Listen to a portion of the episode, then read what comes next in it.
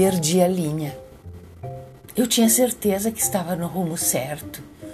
Talvez um pouco mais avoada do que de costume, ou quem sabe até fazendo questão de deixar de lado essa costura diária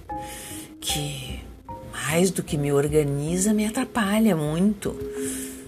pois me dei conta que afinal já havia perdido a linha há muito tempo e estava por ali disfarçando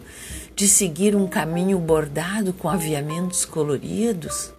não querendo enxergar que eu havia perdido o carretel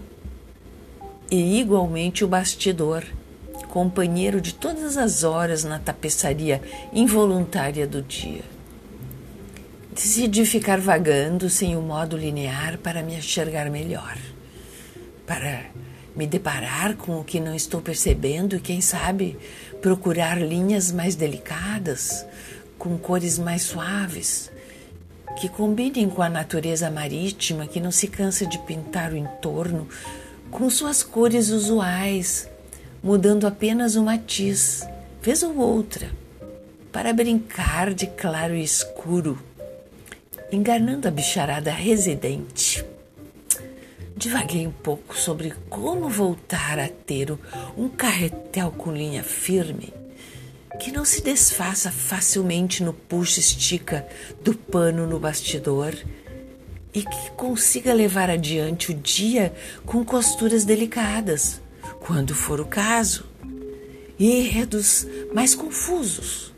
só para que eu possa suturar tudo mais do meu jeito, brincando de ir e vir nas agulhas. Resolvi, de maneira reflexiva,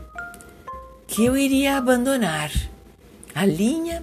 o carretel e o bastidor, que por ora não mais me atraem, porque, na verdade, eu via me abandonado nos assuntos do dia e falseei na alternativa proposta singular de seguir o caminho diário com linhas escolhidas de antemão. Voltei com muita graça aos ditames diários dos ventos, da maresia, das águas e das areias circulando com grande diferença dia a dia.